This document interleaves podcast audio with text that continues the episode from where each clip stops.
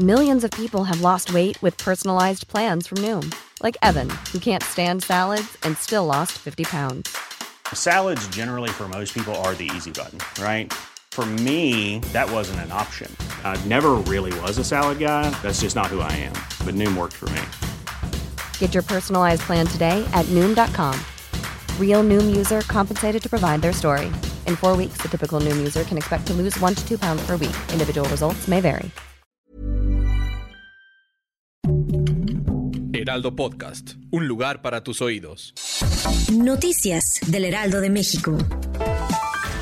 El presidente Andrés Manuel López Obrador realizó este sábado una gira de trabajo privada para inaugurar tramos de construcción del tren Maya y reunirse con autoridades locales. La jefa de gobierno de la Ciudad de México, Claudia Sheinbaum, afirmó que se debe analizar el impacto que ha tenido el horario de verano en cuanto al ahorro de energía. Sobre el tema del horario de verano, estoy de acuerdo en que se haga un estudio de qué impactos ha tenido, afirmó. En México hasta el día de hoy se han confirmado 5.665.376 casos totales y 323.212 defunciones totales por COVID-19. Las primeras entidades que acumulan el mayor número de casos son Ciudad de México, Estado de México y Nuevo León.